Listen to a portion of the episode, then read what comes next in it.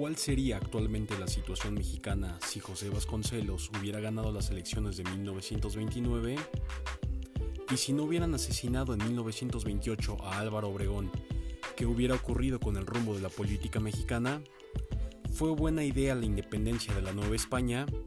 Esos y otros temas serán tratados aquí, por entretenimiento, información o por mera curiosidad.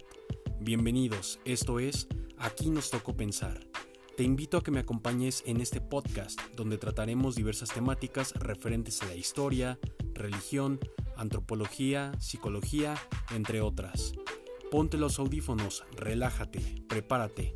Esto es, aquí nos tocó pensar.